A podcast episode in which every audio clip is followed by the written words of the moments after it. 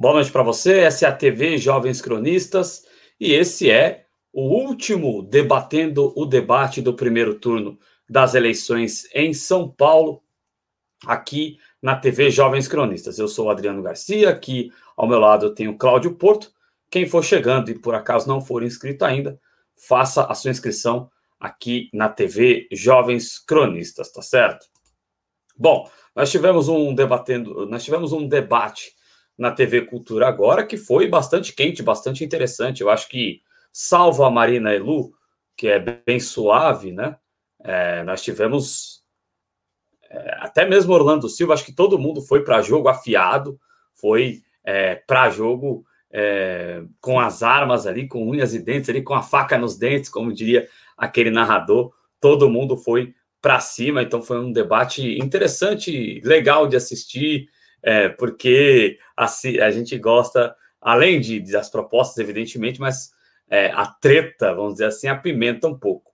Eu quero, é, neste início de debate, antes de passar a palavra para o Cláudio Porto, para que ele traga os destaques que ele viu no debate, eu quero apimentar um pouquinho, é, é, e até se o Cláudio quiser falar sobre isso também, é importante que você que está chegando na TV Jovens Cronistas, está vendo ao vivo ou verá este programa depois, que fique bem claro para você. Quando falam em mudar o plano diretor para que as pessoas morem no centro da cidade, para que se construa arranha-céus, a população pobre, a população sem moradia, a população que está nas ruas, a população que não consegue pagar o aluguel, a população que está passando fome. Não é. Não é candidatos de direita essa população que vai ocupar supostos arranha-céus que venham a ser construídos no centro da cidade é, com a mudança do plano diretor. Então, é, que fique bem claro, não é o problema do plano diretor, não é, não é em arranha-céus que a população pobre vai viver. Quando um político fala para você que vai é, mudar o plano diretor para construir arranha-céus para ocupar o centro, vai ocupar o centro com a playboyzada e as pessoas que vivem sem moradia continuarão vivendo sem moradia na cidade de São Paulo. Eu queria fazer esse registro no início do programa, porque aí a primeira coisa que as pessoas vão ver quando entrarem neste programa no momento gravado será é, é, isso, porque não podem fazer o povo de idiota, de otário, como esses candidatos da centro-direita e da ultradireita fazem. Cláudio Porto, e dito isto, quero dar uma boa noite aqui ao companheiro Cláudio Porto. Boa noite, Cláudio Porto. É, se você quiser opinar sobre isso e também sobre o que você tem de destaques aí em relação a este último debate uh, do primeiro turno realizado pela TV Cultura. Boa noite Boa mais noite. uma vez. Boa noite, Adriano. Boa noite ao espectador e à espectadora. É, se me permite, já que você tocou nesse assunto, que é um assunto que, que esteve presente é, em todas as intervenções dos candidatos desde o início da campanha eleitoral. Né? É, no entanto, na, na, figura do candidato Arthur Mamãe Falei Duval, né? Porque acredito que o nome completo dele, desde ontem, né? Desde o debate da TVT com o Glauco Faria, citando várias vezes ele desta forma, o nome do Arthur Duval agora é Arthur Mamãe Falei Duval. É um sobrenome. É, ele, ele vem tocando nesse assunto desde, desde, desde o início da campanha dele. E, e, é um ponto importante. O que você registrou, Adriano, para iniciar o vídeo é relevante, é muito relevante, e eu espero, sinceramente, que as pessoas que assistam este programa e que, de repente, tenham alguma dúvida a respeito da, dos propósitos de quem defende a alteração do, do plano diretor, principalmente do Duval, é, com esta sua explicação inicial, possam, é, de fato, ter ali a versão correta, a leitura correta é, do que está em jogo. Né? Eu digo isso porque muito do nosso público é um público já que compreende né, que os interesses do Arthur, mamãe falei do Val, é propor proporcionar à especulação imobiliária aquilo que ela deseja há muito tempo, que é dominar de fato o centro, o centro expandido da cidade.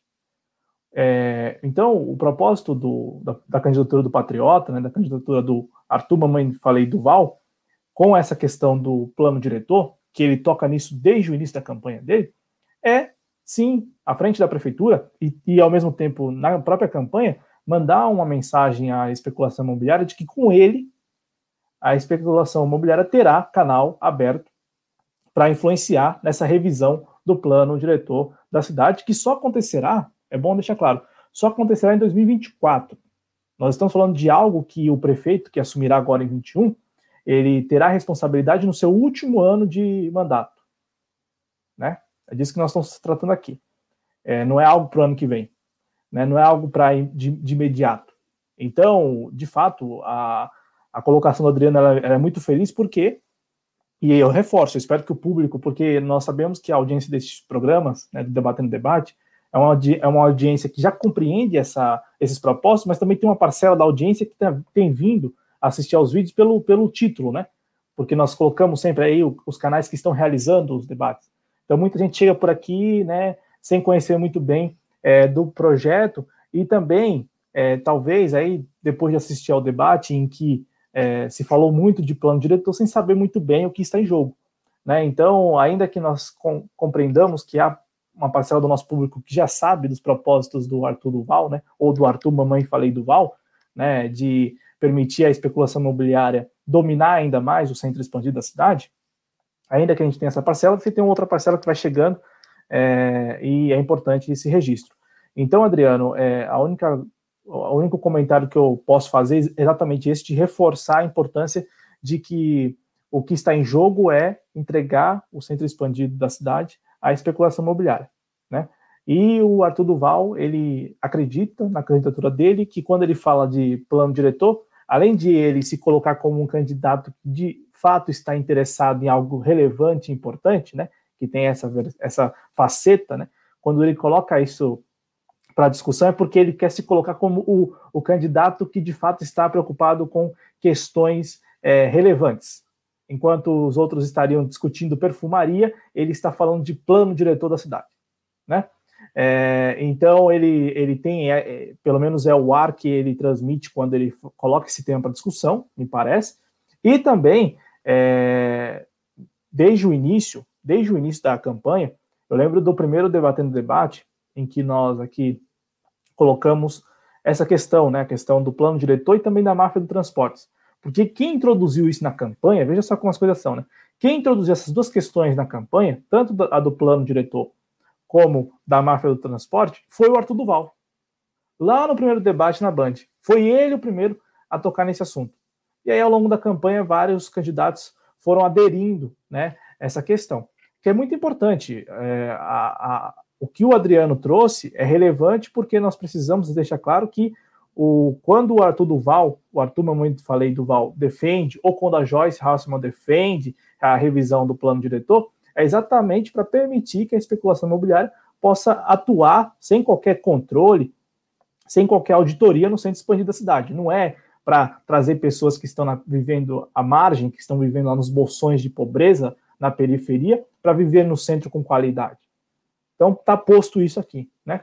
É, agora, Adriano, vamos falar aqui do, do debate, é, eu concordo com a sua avaliação inicial de que foi um debate é, bem, digamos, quente, porque trata-se do último debate. Agora, é, é, todos os candidatos ali, com exceção da Marina Elou, mas a Marina Elou, ela, desde, o, desde os primeiros, desde o primeiro debate, do, do primeiro debate da Band, e também das vezes que eu pude assistir entrevistas dela, ela sempre se colocou como uma candidata que, que estava ali apenas para representar o partido, como a gente conversou ontem mesmo no debatendo debate da TVT. Né? Então ela nunca deixou é, transparecer que ela estava de fato disputando, ainda que ela nas intervenções tenha se valido muito da figura de quando eu for prefeita, né? Ou São Paulo terá uma prefeita, ainda que ela tenha feito muitas vezes aí menção a essa figura, né? De ela de se enxergar como prefeita, a campanha dela dá conta de que ela não esteve disputando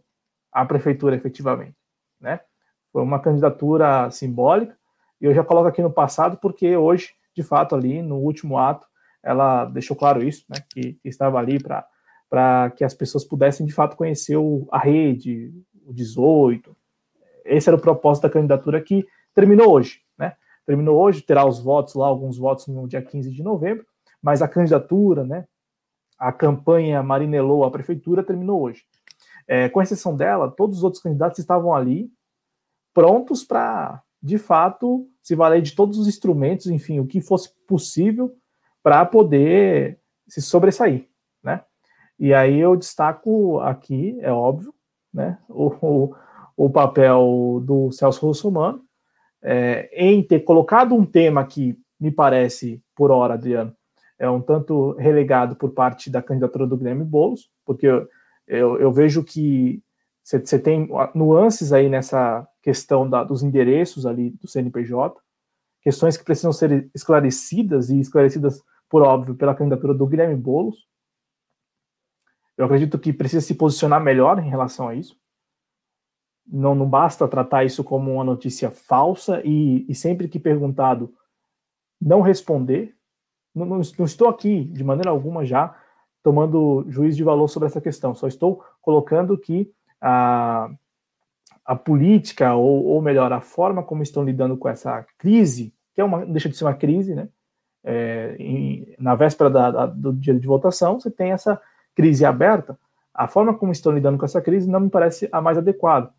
Ainda que eu concorde que você tem aí as esferas é, jurídicas, né, judiciais, que podem ser acionadas, como o próprio Bolo citou no debate. Mas eu destaco aqui o papel do Celso Russomano nesse debate, né, um papel ali de ler por mais de uma vez. O Celso Russomano hoje, ele leu mais de uma vez. Agressivo, né? Um papel de agressão aos candidatos. Então, Adriano, não, na minha avaliação, hoje, hoje ele, ele passou é, mais de uma vez, leu, ele, ele leu mais de uma vez o que ele tem dito na televisão. Ele leu a história dos amigos de quatro patas, do Leve Leite, do Vale Creche, do programa Pode Entrar, de habitação, é, enfim, ele bateu nessa tecla, então ele estava lendo, ele estava lendo o script que ele uh, gravou para o programa eleitoral que se encerrou hoje, né? Hoje ontem, né? Quinta-feira. Então, assim, eu não, não sei, até já que você tocou nesse, nesse ponto, Adriano, de, de ter visto o Celso Somano indo ao ataque, eu, ao contrário, eu vi ele durante boa parte do debate lendo. E, e claro, eu, a, a questão do, do Boulos, do endereço. As duas nuances, ele, né? É, ele é, fatalmente. Ele, ele teve. Ele, ele, ele, ele, ele bate, né? Acusando as pessoas e. Eu acho que ele bateu e ao mesmo tempo que ele leu que ah, eu vou ser prefeito para é, fazer os nossos amiguinhos de quatro patas e voltar com o leve leite do meu padrinho político Paulo Maluf, né? É, eu, eu, vi, eu vi ele mais, é, mais acuado. Eu vi ele mais acuado. Ainda que ele tenha. Porque assim, você está falando de ataques, mas, por exemplo, eu só me recordo da vez em que ele falou dessa questão do Boulos, que por óbvio ele falaria, porque ele, ele está. O Tato arrebentou com ele, né? Não, não, não, não. Eu tô falando do ah, bolo do endereço, do endereço do CNPJ. E aí depois, e depois o episódio em que ele tentou avançar para o Tato, mas o Tato deu uma invertida. Não, aí, aí foi nocaute. Ali foi no, nocaute porque, é, de fato, o Tato expôs a ele a realidade dos últimos oito anos. A realidade do Celso Russomano nos últimos oito anos. Ou dos, dos, últimos três pleitos. Basicamente isso, né? O, os últimos dois pleitos, né? E o terceiro agora já. Então, assim, o, o, o, aí ele foi nocaute. Mas, assim, é que você falou ataques, Adriano. Eu, particularmente, só lembro da vez, do momento em que o Celso Russomano é, perguntou ao Boulos já né, com um tom de ataque mesmo, sobre a questão do CNPJ, do endereço do CNPJ das empresas que estão prestando serviços à candidatura do Boulos. Eu só lembro desse momento. É, o outro momento foi a invertida do Tato. De resto, o Celso Romano ele passou o debate lendo aquilo que ele tem dito, que ele disse durante o programa eleitoral. E aí isso é uma estratégia da assessoria, que provavelmente orientou ele a fazer o quê? Ó, toda vez que você for, digamos assim, é, que, que te aquarem, leia o que está no sulfite. É isso. A orientação é simples. Leia o que está no sulfite. E teve um momento que ele leu mesmo, até que ele chegou, chegou um momento lá que ele disse mais de uma vez: estes são os meus compromissos. Igualzinho, igualzinho o que ele disse no programa eleitoral. Além da questão das quatro, dos, dos amiguinhos de quatro patas, né? Que, que são os pets, que é a ideia dele, caso eleito, que também assim, é uma ideia, uma ideia que ele não irá concretizar caso eleito, porque tudo aquilo que ele defende é, é, é puro, pura demagogia. E assim, eu não sei como a pessoa, com todo respeito, quem, as pessoas podem votar em quem, quem quiser, mas há candidatos que exalam demagogia. Tem candidatos que extravasam a demagogia, Adriano. O Celso Russomano aqui em São Paulo, assim como o Crivella lá no Rio, eles exalam. Eles deixam claro que são candidaturas demagogas, assim, de maneira sem qualquer filtro, de maneira muito explícita. E ainda assim, infelizmente, parcela da população, por, por muitas razões aí que eu particularmente, eu de repente, eu de alguma maneira talvez acreditaria isso ao fato de falta de consciência política, sim, mas também a como esse sistema eleitoral, e aí eu passo a palavra para você, Adriano, como esse sistema eleitoral ele, ele é um tanto permissivo a algumas candidaturas até mesmo de forma velada comprar voto, né? Comprar voto de forma velada. Não estou falando explicitamente, mas de, de reunir a comunidade e dar uns trocados mesmo para colocar a placa, para defender tal candidato. Eu não sei até que ponto o eleitorado desses demagogos, que são demagogos assim de forma muito explícita, é, esse eleitorado não é comprado. Não é, não é comprado lá na, na ponta via cabo eleitoral, né, via agente da campanha. Porque não, eu, não, eu, eu, acredito isso também na falta de consciência política de boa parte da, da, da população. Beleza, eu acredito nisso. Mas eu não sei até que ponto no, na prática ali não, não há uma compra de voto velada por meio dos cabos eleitorais. Então, assim, eu destaco o papel do Celso Russomano, Adriano, como o alvo do debate e, na minha avaliação, um tanto acuado, seguindo uma. Pelo menos foi a forma como eu interpretei a participação dele, com uma, assim, um, um ataque e uma tentativa de ataque. O, o, e, assim, o ataque, eu nem, eu nem classificaria como ataque, porque foi uma pergunta que, na minha avaliação, e a gente pode discutir isso mais adiante, demandaria, eu, na minha avaliação, acho que demanda mais atenção da parte da, da candidatura do Boulos. É, ainda que a justiça esteja do lado do Boulos, né? A justiça que eu digo é, é em relação a esse vídeo que o Celso Russomano tem divulgado, tem compartilhado, né? A justiça disse que é, impediu a divulgação, a, difusão de um vídeo do Celso Russomano, parece, né? Indo a esses endereços aí das, das empresas. Também há, é, segundo o próprio Guilherme Boulos no debate, há um pedido aí, um pedido até considerável, né, Adriano, de é, apreensão do celular do Celso Russomano. É, então, assim, de fato, um debate muito muito quente, Adriano. E eu, eu vejo que o debate é, foi quente porque foi o último. Talvez seria assim na Globo também. Não sei, né? O formato da TV Cultura foi bem interessante. Eu não sei como que você viu o debate, o, o formato, mas me pareceu um debate que proporcionou aos candidatos é, muitas intervenções. E um formato que você não, não, não passa ao candidato a responsabilidade de escolher quem ele vai perguntar. Você sorteia. Então, com isso, bom, né, com isso, a partir do sorteio ali, teve candidato que com certeza não, não, não iria perguntar ao seu aquele oponente que, sa, que foi sorteado, mas teve que perguntar porque foi a, a regra do sorteio.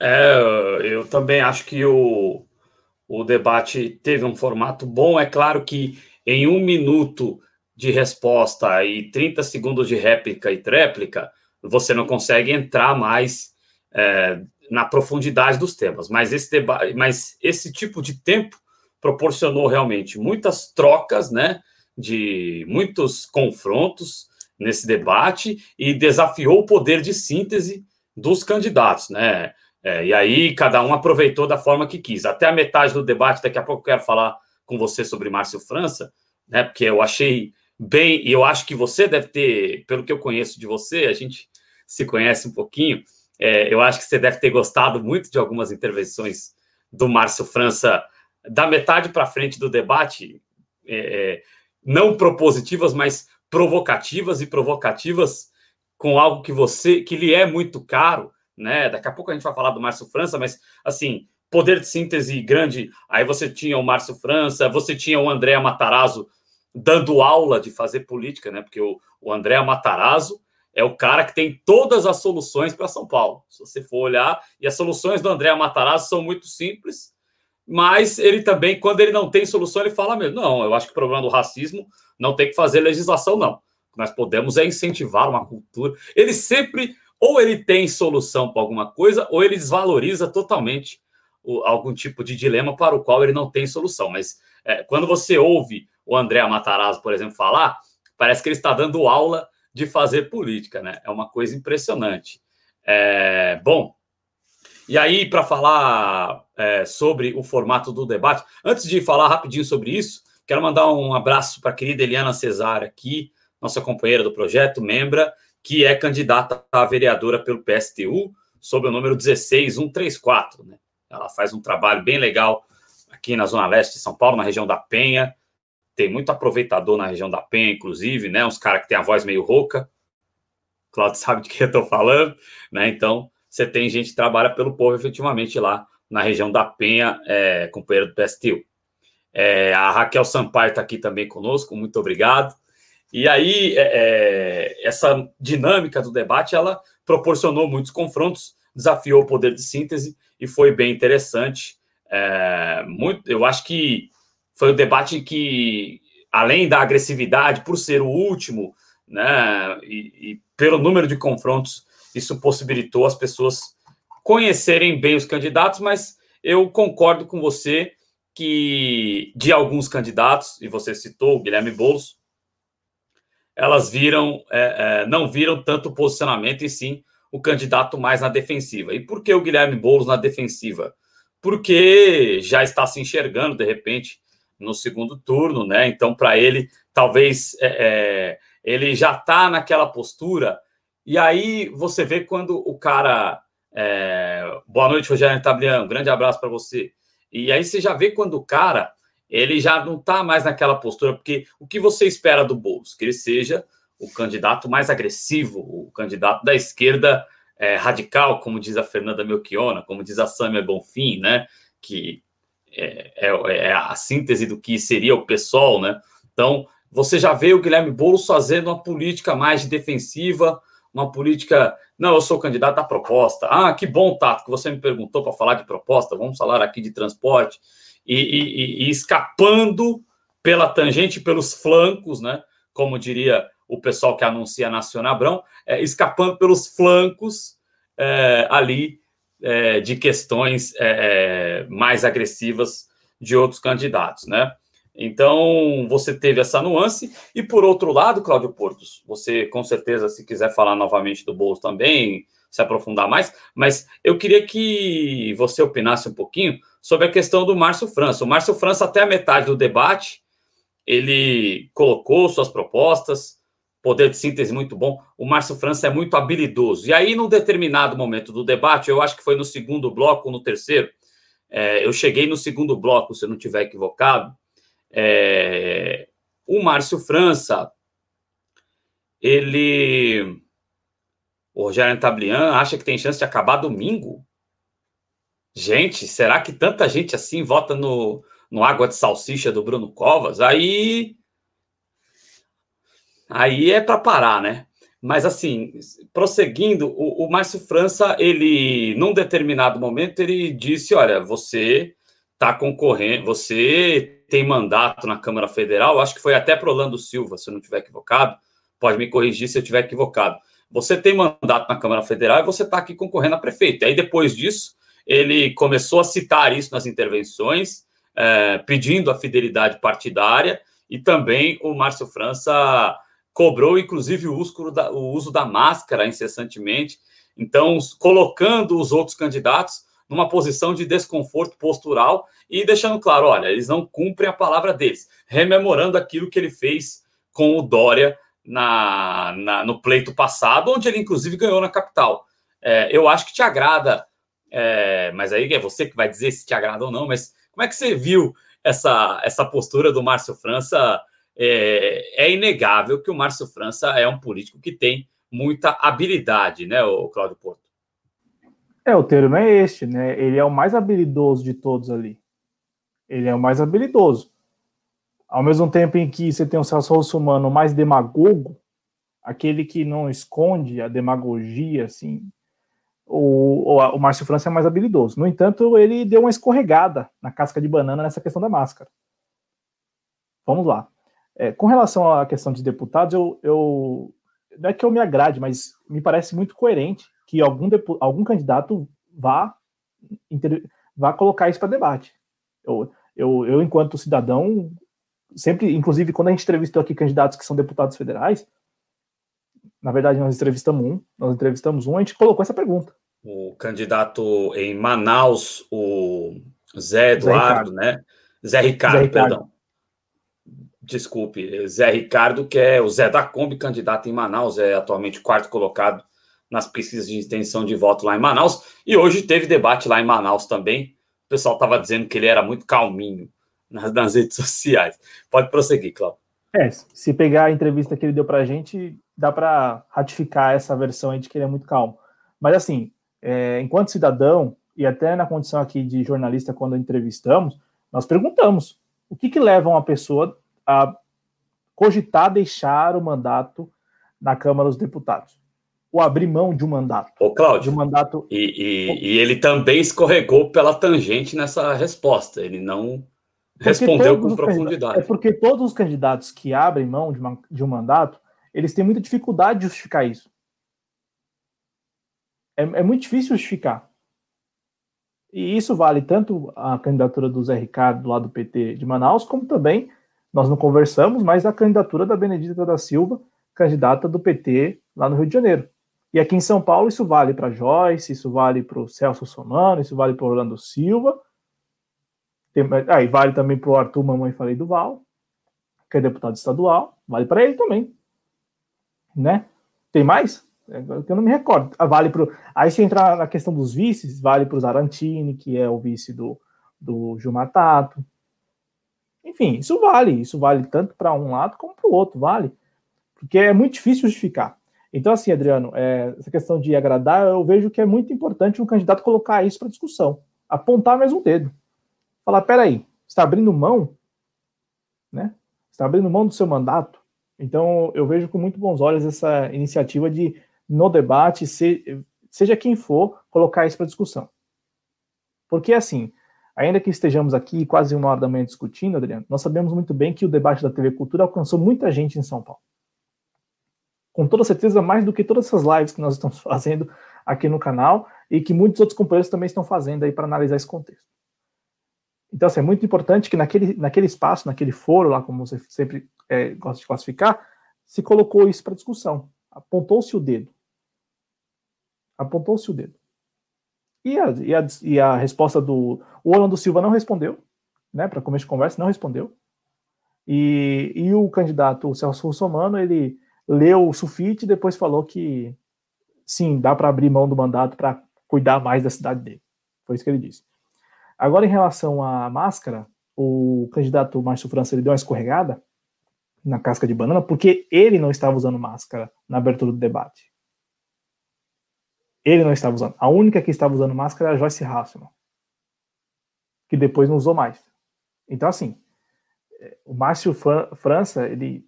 E aí foi o que o Adriano trouxe o time, né? do, do, do, segundo bloco em diante, sobretudo do terceiro bloco, no né? terceiro e quarto bloco, o Márcio França fez várias vezes essa intervenção de que havia se acordado que os candidatos, enquanto não estivessem ali se manifestando, tinham que usar máscaras. Beleza. Ele se valeu disso, mas lá no início do debate, quando no início mesmo, na apresentação dos candidatos, portanto, ninguém ia se manifestar, estavam todos ali ainda calados, nenhum dos microfones estava aberto, o Márcio França estava sem máscara. Então, assim, meio que invalidou, na minha avaliação, até invalidou muito essa questão de ficar cobrando dos outros o uso da máscara, uma vez que ele, no início do debate, não estava usando. Né? E, e, e por que invalida, na minha avaliação? Porque é óbvio que ele entendeu isso como uma sacada para expor os outros e passou a se valer disso durante o debate. Então, assim, não é de caso pensado. Ele viu essa, esse momento e considerou que seria interessante é, usar isso várias vezes. Mas eu, eu falo isso porque eu, quando eu vi ele falando várias vezes, Adriano, o que, que eu fiz? Eu voltei o vídeo lá no começo para saber se ele estava de máscara. Porque assim, se o, cara, se o cara é coerente nessa questão, ele, ele começa o debate de máscara, porque ele já vem de caso pensado, eu vou explorar isso dos outros candidatos. Eu vou usar máscara em todos os momentos. Mas não. Pode ser que ele, pode ser que ele justifique. Não sei se cobrarão isso dele também. Não sei se, isso, se essa questão vai chegar até ele, mas assim, ele pode de repente falar o seguinte: se de repente ele fosse me responder, né? Ele pode falar assim, mas, mas Cláudio, as regras do debate só foram apresentadas aos, aos candidatos que estavam participando do debate depois da apresentação dos candidatos. Então, a, até a apresentação dos candidatos, eu não sabia que a regra era usar a máscara quando eu não estivesse falando. Ele pode, de repente, se valer disso. Mas, enfim, isso, isso é tão, tão é, minúsculo, né, Adriano? Você pensar que um candidato à prefeitura de São Paulo, a maior cidade do país, vai se dar o trabalho de justificar porque não estava usando máscara na apresentação, mas depois começou a cobrar dos outros candidatos que usassem máscara quando não estivesse falando.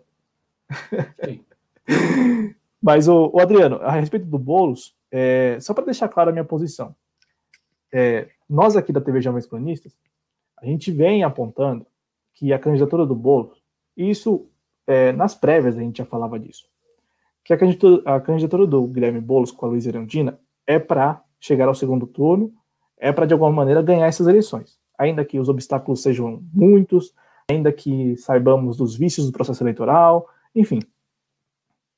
Mas a candidatura do Guilherme Boulos e da Luiz Erundina, desde as prévias, é para conquistar mesmo uma parcela do eleitorado e alimentar nessa parcela do eleitorado a possibilidade e, de repente, uma viabilidade de chegar ao segundo turno. Então, assim, é uma campanha que é diferente das campanhas do PSOL. Não é uma candidatura é, típica do PSOL. O Carlos Dianazzi esteve com a gente no Clube da Esquerda e veja só como as coisas são. No final do programa, eu lembro que o Adriano estava aqui e tal, e aí eu falei assim: olha, deputado, antes de você ir, a gente quer dizer que. Induz... Aí até falou da cava subaquática, né? Mas também falamos do jingle dele de 2012 à Prefeitura de São Paulo. E a musiquinha era mais ou menos assim, né? Ainda bem que existe o sol, apesar da escuridão. E aí de Anásia 50 vem.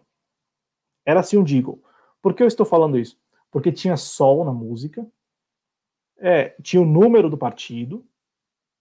Então, assim, cara, é, é, a campanha, as campanhas do PSOL, elas se dão dessa maneira, reforçando o, o, o solzinho, as cores do partido e marcando posição marcando posição. Por isso que as candidaturas do PSOL, elas sempre estiveram no patamar em que estão hoje as candidaturas de partidos como o PCO e o PSTU. Um pouquinho, um pouquinho acima, enfim, depende muito de quem era o candidato. Mas é, o pessoal sempre esteve nesse pelotão.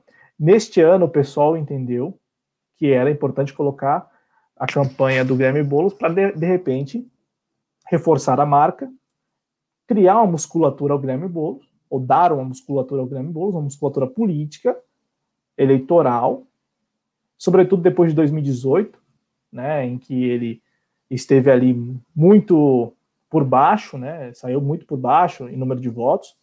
É, então, a, a, estratégia do pessoal nessas eleições, Adriana, é isto: é reforçar a marca, dar musculatura ao, ao, ao Guilherme Boulos e também, e também como eu disse, atrair, chamar a atenção de uma parcela do eleitorado paulistano e, de repente, enfim, dar sinais de alguma viabilidade.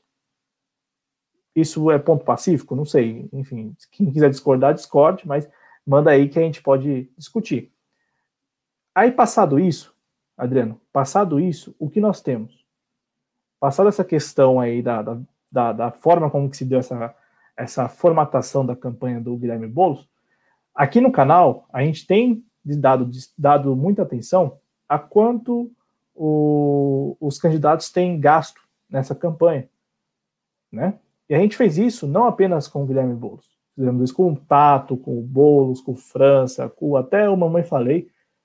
Enfim, a gente, curioso, fomos na fonte primária, que é o TSE, e vimos que a campanha do Guilherme Boulos já gastou, já contratou, né, mais de 3 milhões de reais em serviços. E o que, que é isso, Adriano? Isso dá conta de uma campanha, como falamos agora, fora dos padrões do PSOL. O PSOL, muito dificilmente, talvez em eleições presidenciais, tenha gasto milhões de reais em campanha. Agora, em nível municipal, posso estar muito equivocado, mas me parece. Eu acho que, que é. nem, acho que nem presidencial. Acho que, acho que Plínio não chegou nisso, não. Então, então assim, é uma campanha fora dos padrões do pessoal. Tá posto isso? Tá. Beleza, aí a gente chega no ponto é, dos últimos dias, Adriano. As empresas que aparecem lá como as que receberam recursos da candidatura do Guilherme Boulos, de fato são aquelas que estão é, sendo visitadas pela turma bolsonarista aí, pelo tal jornalista, que não tem nada de jornalista, mas o tal Oswaldo Eustáquio e agora o Celso Russomano. Então, assim, aqueles dois endereços que aparecem nos vídeos, eles de fato correspondem às empresas que lá no TSE constam como empresas que prestaram serviço ao Guilherme Boulos. Então não tem notícia falsa nessa questão. Entendam? Vocês que não têm. As, a, os endereços que constam lá naquele CNPJ, naqueles dois CNPJ, exatamente são aqueles que estão sendo visitados por essa turma aí.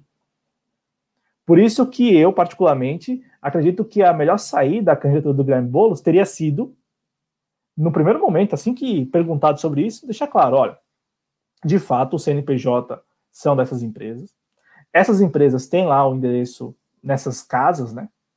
E dada a explicação óbvia, eu falava para o Adriano, a internet fibra aqui de casa, ela é de uma empresa que tem um CNPJ como endereço, no CNPJ consta como endereço uma casa no bairro da Vila Ré, que é na zona leste de São Paulo. Uma casa. É óbvio que a central da, da internet fibra aqui de casa não é numa casa, numa residência, lá na Vila Ré, na zona leste é, não é muito difícil. Aí eu falava para o Adriano também, a empresa de ônibus aqui de Mairiporã, que é a cidade onde eu vivo, ela foi contratada em regime de contrato emergencial, tem como endereço no CNPJ uma casa, uma residência, lá na Vila Constantino, que fica próximo ao Ibirapuera, na zona sul de São Paulo.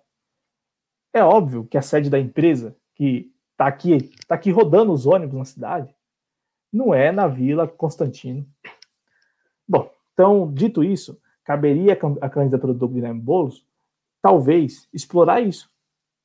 Explorar que você tem muito CNPJ. E primeiro, e outra coisa, CNPJ você abre com qualquer endereço. Não necessariamente um escritório lá na Vila Olímpia, né, onde fica a CDI Comunicação, que é uma agência de comunicação, ou de repente a FSB, que é outra grande agência de comunicação. Oh, eu, eu, e, e, assim, e não necessariamente, é claro que, desculpa te interromper, mas eu acho que é bom deixar claro isso.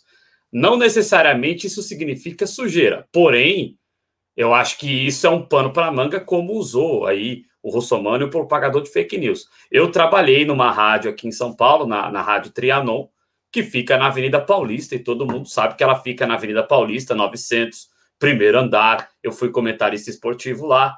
E o CNPJ da rádio é, se eu não estiver equivocado, Santo André que, que tem a ver Santo André com a Avenida Paulista? Mas é prática recorrente, né, Cláudio? Exato. Por quê? Porque quando você abre um CNPJ, caberia até perguntar ao, ao companheiro. É, o companheiro não, né? Mas ao Arthur Duval. O Arthur Mamãe Falei Duval. Perguntar a ele que abriu oito CNPJ, quais endereços ele colocou para abrir esse CNPJ. Né? Então, assim, o que nós estamos fazendo aqui neste momento, há coisa de 10 minutos já, Adriano, é, é o que de repente a candidatura do Guilherme Boulos poderia ter feito. Não está fazendo, optou por um caminho que é um caminho muito, muito dúbio, na minha avaliação. Por quê? Porque é um caminho que conta com o apoio de setores que não são identificados com o campo popular. O Guilherme Boulos chegou a citar que a justiça está lidando com esse caso. Então, assim, primeiro que a premissa da candidatura é, é tudo fake news. O que o, que o, mais, o, que o Celso Russomano está colocando. É, é uma candidatura que, que opta não responder em questões e deixar isso em aberto. É, é, eu não tenho nada contra a candidatura do Guilherme Boulos, muito pelo contrário, mas é uma candidatura que opta muitas vezes apostando que as pessoas, ah, eu não ligo para isso, não, isso deve ser mentira, deixa isso para lá, eu vou no Boulos mesmo é uma aposta arriscada e, e, e, não bate com o discurso de moralização que sempre pregou o pessoal. Ou estou exagerando? Não. É, a atitude foge do que sempre foi o pessoal e, do, e, e, e, também daquilo que o candidato diz defender. Porque, assim, eu reforço, a, a, até a parte em que você tem os CNPJs e os endereços e a visita, as visitas do Oswaldo Eustáquio e também do Celso Russomano não é fake news. As empresas estão lá no site do TSE, constam como empresas contratadas pela candidatura do Guilherme Boulos, e no CNPJ aparecem aqueles endereços. Uma residência, salvo engano, no Parque Dom Pedro, e uma outra residência agora, é, não sei, agora né, o Caxingui, acho que é no Caxingui, a, a residência é, que, que. E aí, na segunda residência, há uma pessoa que diz que de fato ali é a empresa. E é possível mesmo que a empresa seja numa residência. Ainda mais empresa de comunicação. Veja a TV Jovens Cronistas. A TV Jovens Cronistas, oficialmente, ainda que não tenha sede, oficialmente, quando, por exemplo, a gente envia alguma encomenda para algum sócio, sai aqui de casa. Então, assim, se de repente em algum momento perguntarem aqui se aqui tem algo, algo a ver com a TV Jovens Cronistas, é óbvio que eu vou falar que tem. Eu vivo aqui, na condição de editor aqui ao lado do Adriano, nós estamos, assim como a casa dele. Então, enfim, daria para ter explicado isso com muita tranquilidade a candidatura do Guilherme Boulos preferiu não apenas não, não explicar isso, esmiuçar essa questão, como conta com a justiça, conta com a mídia hegemônica. Porque é, é disso que nós estamos falando. A, a, a, candidatura conta com a justiça porque o Guilherme Boulos agora disse que vai, já entrou com o pedido para até, inclusive, aprender o celular do Celso Russomano. Porque é o gabinete do ódio, né? E que é tudo fake news. E também conta com a mídia hegemônica para fazer a verificação desses fatos. Aí hoje, o Yahoo publicou uma matéria, eu, eu, eu até cliquei, Adriano, eu cliquei na matéria do Yahoo, acreditando que eles iriam desconstruir, porque eu tô com muita, eu estava com muita dúvida a respeito desse tema. Eu imaginei que haveria ali a desconstrução. Olha, o candidato esteve em casas que não tem nada a ver com o CNPJ, por exemplo. Ou é, as pessoas com quem ele conversou não são as pessoas responsáveis pela empresa ou, ou não residem naquelas casas. Então, assim, sabe? Eu pensei que haveria essa desconstrução. Não. Não há essa desconstrução. E, e eu não, não, tenho aqui nenhuma, não tenho nenhuma procuração para defender Oswaldo Eustáquio e essa turma toda. De fato, concordo que seja criminoso mesmo, que é um criminoso, concordo. Mas, particularmente, não, não embarco nessa ideia de que o interlocutor por ele ter o histórico que tem, é, seja lá o, o ponto a ser, a, a, ser focado nessa questão. Eu, eu iria para outro caminho, eu iria pelo caminho de esmiuçar, de explicar às pessoas e até usar esses exemplos que nós trouxemos aqui, né? De CNPJ que é aberto em endereço tal, mas a empresa funciona em outro endereço, né? Até porque quando você se torna MEI, por exemplo, microempreendedor individual, você pode colocar o endereço da sua casa e ter uma loja alugada, né, um espaço alugado numa avenida. Enfim. Então, assim, Adriano, acho que poderia ter lidado com essa questão muito melhor do que está lidando. Né? Porque colocar apenas a pecha de fake news e falar muito do interlocutor, que seria o Oswaldo Eustáquio, não me parece uma saída tão interessante, porque no, no final das contas, as pessoas continuam com dúvida. Inclusive, no vídeo do Celso Russomano, o Celso Russomano tem um bar do lado de uma dessas casas, né? Tem um bar. Bom, só naquele bar ali, o Celso Russomano, eu não sei se ele é, fez voto para ele, mas com certeza quem estava naquele bar não vota no Guilherme Boulos. E tinha lá umas seis, sete pessoas. Por quê? Porque o Celso Russomano chegou lá falando que o Guilherme Boulos contratou uma empresa que tem como endereço a casa, que é a vizinha desse bar. E os frequentadores desse bar nunca viram ninguém produzindo nada naquela casa, a não ser inquilinos. Então, assim, ali naquele, só naquele bar ali, o Guilherme Boulos perdeu, eu estou aqui presumindo, claro, né? Mas perdeu quase uns 10 votos. Eu não sei se eles vão votar no, no Celso Russomano, de repente votem no Márcio França ou um outro candidato. Mas no Guilherme Boulos fica difícil, porque né, o Celso Russomano já chegou lá falando: olha, essa casa aqui está sendo usada aí para usar o, é, está sendo é, usada por uma empresa que está pegando dinheiro público de campanha. É, né? Uma empresa fantasma. Uma empresa fantasma.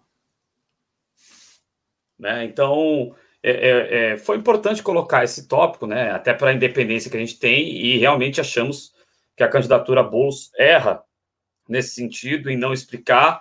E o Cristiano Araújo, em nome da Rosa, se inscreva lá no canal em nome da Rosa, se você está aqui no Twitter e no, no, nosso canal no YouTube não for inscrito ainda. Ele coloca bem, o Boulos disputa uma vaga para o segundo turno com o próprio Russomano, e para além disso, se ele for para o segundo turno, é porque assim, o Bruno Covas, ele está ele acha que ele já ganhou, né?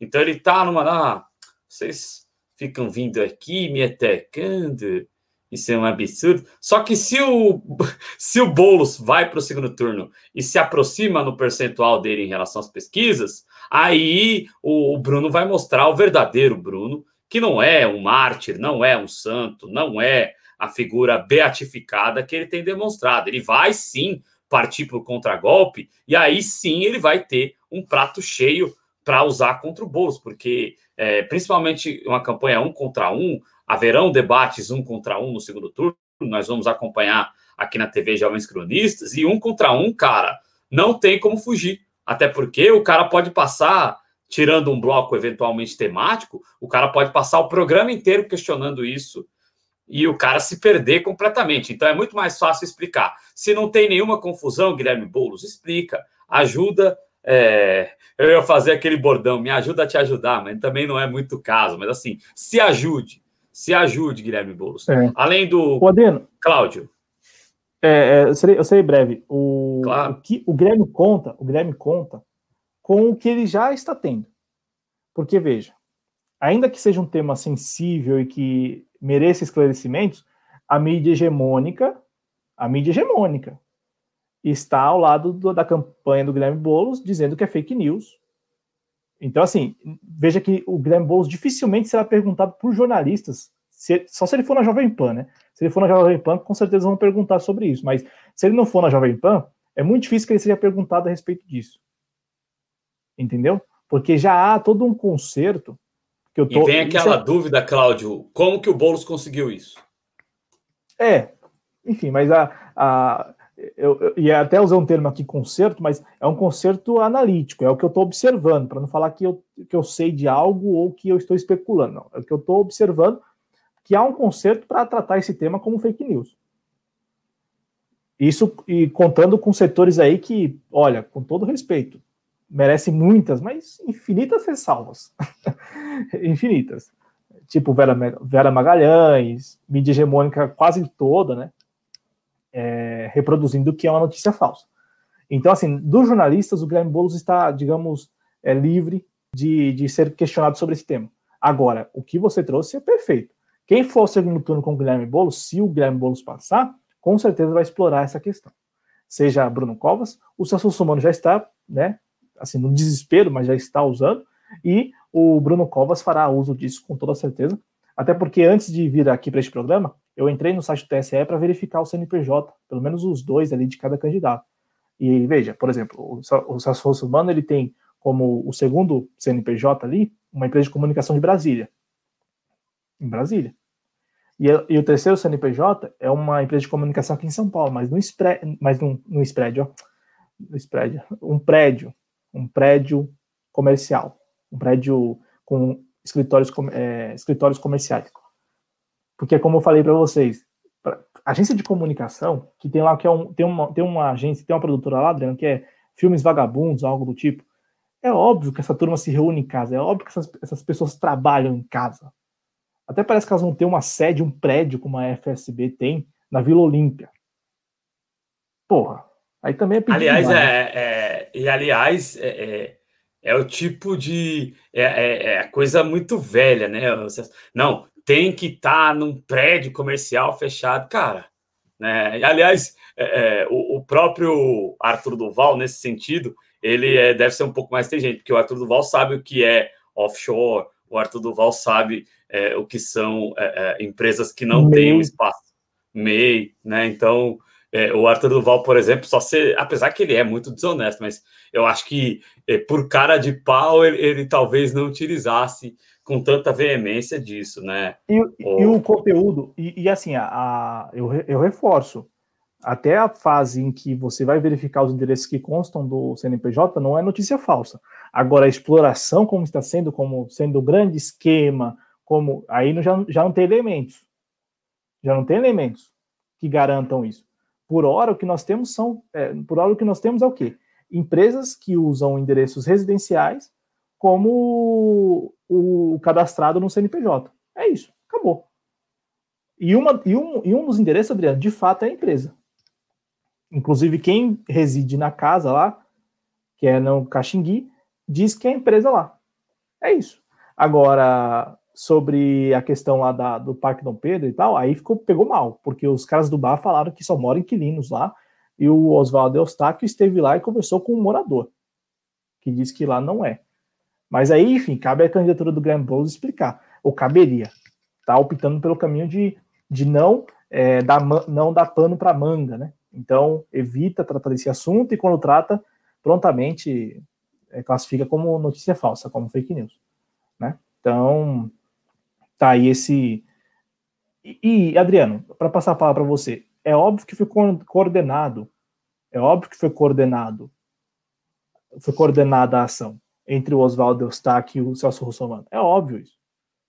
Não há dúvidas de que foi uma ação coordenada mesmo, para desestabilizar. Essa análise nós fazemos. Eu, pelo menos, não sei o que o Adriano pensa, mas eu vi dessa forma. Foi uma ação coordenada para desestabilizar a candidatura do Boulos. Beleza, concordo. Também vejo dessa forma. Né? Concordo e vejo esses vínculos. Agora, não, não, não consigo também compreender essa estratégia de, de terceirizar a. Porque seria tão, algo tão simples, né? Não sei. Para mim parece ser muito simples explicar essa questão, né?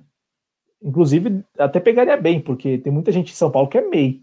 E todo MEI sabe muito bem dessa questão, que o endereço é irrelevante, porque a pessoa trabalha numa ponta da cidade e a casa dela na zona norte, vamos supor, na zona sul ela trabalha, na zona norte ela vive, e no CNPJ está a casa da zona leste, da mãe, da sogra, sei lá. Enfim. É isso, Adriano. Da minha parte é isso com relação ao Graham Boulos. É, Tato, na minha avaliação, não sei se é, a gente pode falar, mas Gilmar Tato, na minha avaliação, estava bem soltinho. Mas, enfim, hoje, hoje deixou claro que é o seguinte: se ele se ele vai ao segundo turno, ele vai pela força do PT. Não é por ele. Na minha avaliação, é, mantém-se aquilo que a gente. Aliás, hoje, hoje até observei que ele deu uma caída é, na forma como se expressar. Eu vi, eu vi ele mais, mais dúbio hoje na, nas colocações, talvez porque. E já aceitando fazer um, uma dobradinha com o Boulos, né? É, foi até algo inédito, né? Porque até hoje eu não sei quando nós tivemos isso em debate, o Guilherme Boulos trocando é, conversas com o Tato, não lembro. Foi até, acho que foi a primeira vez que eu vi isso com muita. Sim, e, e, e não só na questão de conversar, porque isso vai do sorteio, mas na questão mesmo de um complementar a resposta do outro. É, já, já havia, acredito eu, e é salutar que haja, porque o bolo subiu lá no, no palanque do Haddad é uma amostra até de, de lealdade, de, de gratidão. Mas, assim, é, neste debate a gente viu uh, os dois seguindo numa mesma linha, tomando um mesmo rumo e se unindo para responder, por exemplo, o Celso Somano, que realmente o Celso Somano tomou é, uma no queixo. É, o Celso Somano é o, o Anderson Silva na, na última luta da carreira dele, sabe?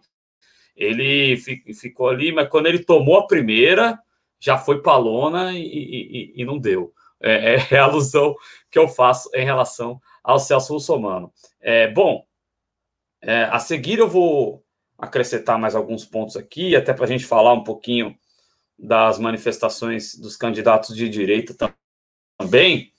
É, além de cumprimentar aqui o Cristiano Araújo em nome da Rosa, quero cumprimentar o Habib Jarruj, né? ele que já teve presente aqui na TV Jovens Cronistas, no JC Express. Ele é militante do PDT em São Paulo, não é candidato a vereador, mas é um militante ativo do PDT. Um abraço aí, se estiver aí ainda, para o Habib Jarruji, que a gente já recebeu aqui na TV Jovens Cronistas. Em breve podemos receber novamente, tem espaço aberto. É, Celso tomou porrada de todo mundo, tá dizendo aqui o eu vou atacar um, arroba eu vou atacar um, é, cuidado com o que você ataca. um abraço, um abraço para você.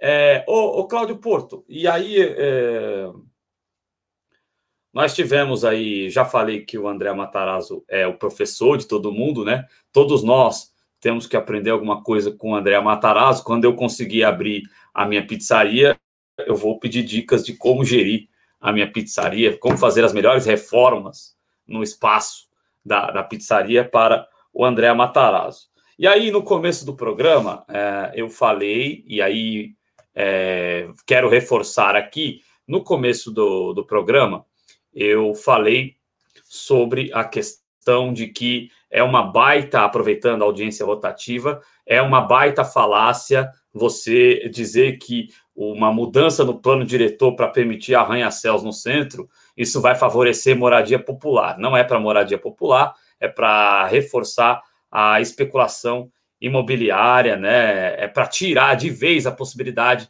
de que as pessoas que estão sem moradia no centro possam ter uma moradia no centro, possam reconstruir as suas vidas a partir de moradias populares, onde elas vivem no centro, né? Então é uma grande falácia isso.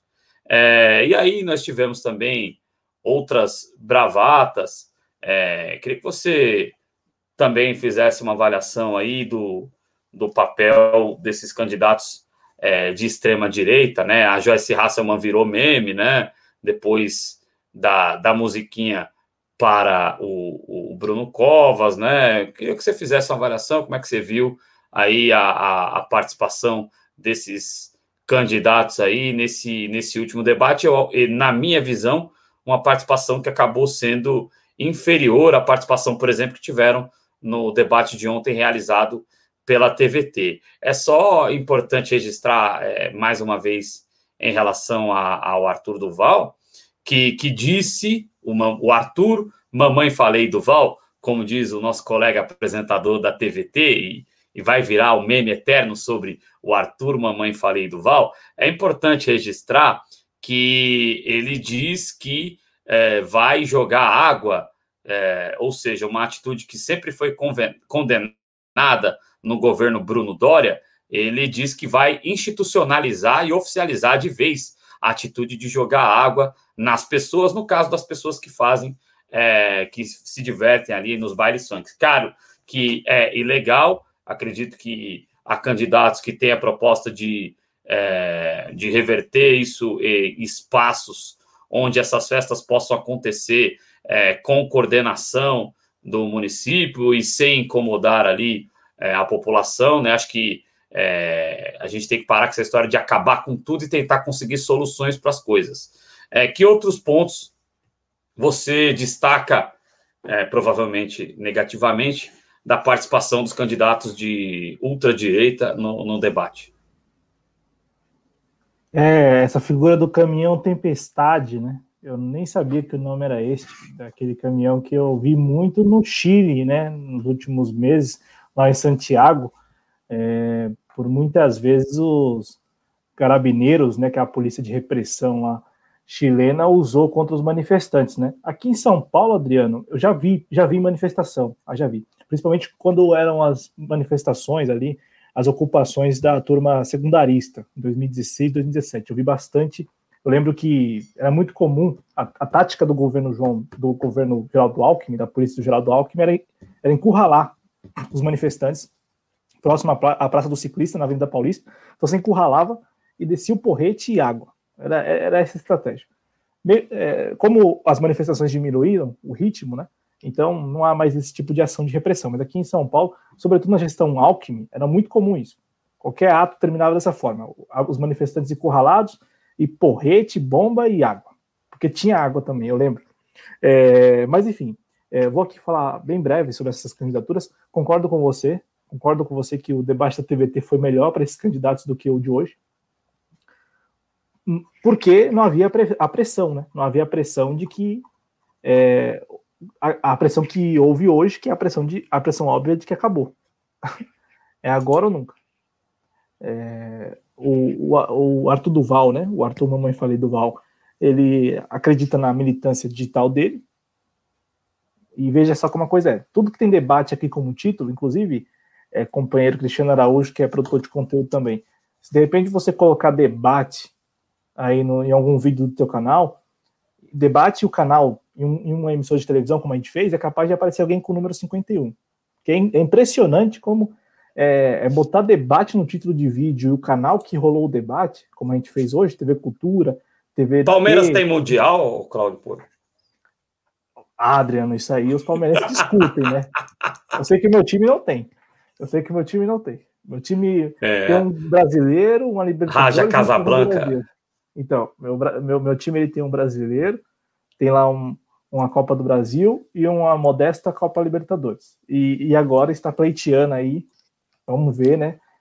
E, e, outra, e sem contar que o meu time é alvinegro. Não é, é alvinegro. Eu, eu prefiro cachaça de alambique, sabe? A cachaçinha mineira mais amarelinha é melhor. Mas assim, ah, destaca... perdão. Não, não, mas assim, para terminar da minha parte, porque essas, a, a, eu, vi, eu, vi, eu, eu, vi eles hoje pressionados. O Arthur Duval, então. o Arthur Duval escrachou de vez. É, porque queria. E, e é, eu estava acompanhando, no, eu vi no canal do Arthur Duval. Perdão, Glauco. Perdão, Glauco. Arthur, mamãe falei Duval. Tem que falar o nome completo, porque é candidato à Prefeitura de São Paulo. Não é qualquer um, é candidato à Prefeitura de São Paulo. É, no canal dele, Adriano, estava lá o Fernando Feriado que é conhecido como Fernando Holiday, mas é o Fernando Feriado. É, no canal dele, eles desrespeitaram a Marina Elô, toda a nossa solidariedade aí a, a Marina Não, Elô. Eles estavam tirando sarro. Eles estavam tirando sarro dos candidatos e ao mesmo tempo, e ao mesmo tempo inserindo é, coisas e, e, isso com a coordenação né, do Arthur, mamãe falei do Val lá do debate. Ele, ele falava, ó, agora a minha equipe vai colocar não sei o que na, na live aí. E tinha 30 mil visualizações simultâneas. 30 mil, mais de 30 mil visualizações simultâneas no canal do Arthur, Mamãe Falei do Val. Então hoje ele escrachou de vez, né? Escrachou de vez e, e quis de fato lacrar nas redes sociais. Convocou uma caminhada amanhã né, na Avenida Paulista, hoje, né? Sexta-feira, na Avenida Paulista. É, problema é, é, é, é, sobre essa caminhada na Avenida Paulista. É, tomara que esteja nublado, né? Porque assim, quando o cara que fica jogando muito videogame, muito na frente da, da televisão, jogando videogame o tempo todo, é, eu já passei por isso. Eu gosto de jogar o Fifinha. Aí você sai na rua, cara, é, é o Fifinha, né? Que é um negócio mais que tem mais o meu estilo. Você sai na rua, cara, é, e você tem dificuldade, porque aquela luminosidade vem do seu olho ainda mais eu que tenho miopia, é, e aí você começa a lacrimejar, o seu olho começa a inchar, fica uma coisa terrível, né? Segundo, pra que molecada, molecada de 14, 15 anos não tem título de eleitor ainda, né? É um pouco complicado, Cláudio, desculpa. É, mas aqui em São Paulo você sabe que a molecada de 15, 14, 14 anos já parece ter 18, 19, então pelo menos para foto ali e criar volume. Fica parecendo que eles vão votar, né? É, é, é. então assim, a... cria volume, né? A molecada, os Enzo da vida aqui em São Paulo, claro, tem os Enzo, os Enzo da vida. Aliás, é... o, o, Arthur do o Arthur Mamãe Falei do Val é a representação do Enzo, né? Porque ele podia pelo menos esconder que foi criado pela avó, né? Nada contra quem foi criado pela avó, mas sabe, cara é o cara é fanbase de videogame, aí bota lá uma cópia fajuta do Will Smith para ficar fazendo sacanagem no, no, no, vídeo do debate, entendeu?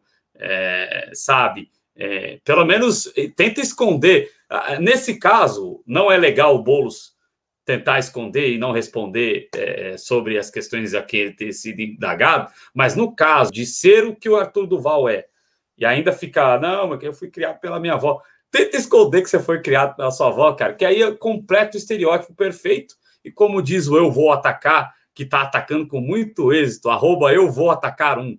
Ele está dizendo que a maior parte da fã base dele nem título de eleitor deve ter. E aí, essa galera, tipo, faz muito tempo que não sai na rua, então vai ter dificuldade para caminhar. É, é, bom levar umas ambulâncias do SAMU lá, porque a galera pode passar mal se tiver muito mormaço, pode desmaiar no meio da Avenida Paulista, pode causar problemas. Então, é, e também não vai, não vai conseguir votar porque não tem título de eleitor. Então, assim, é uma perda de tempo que eles vão fazer amanhã.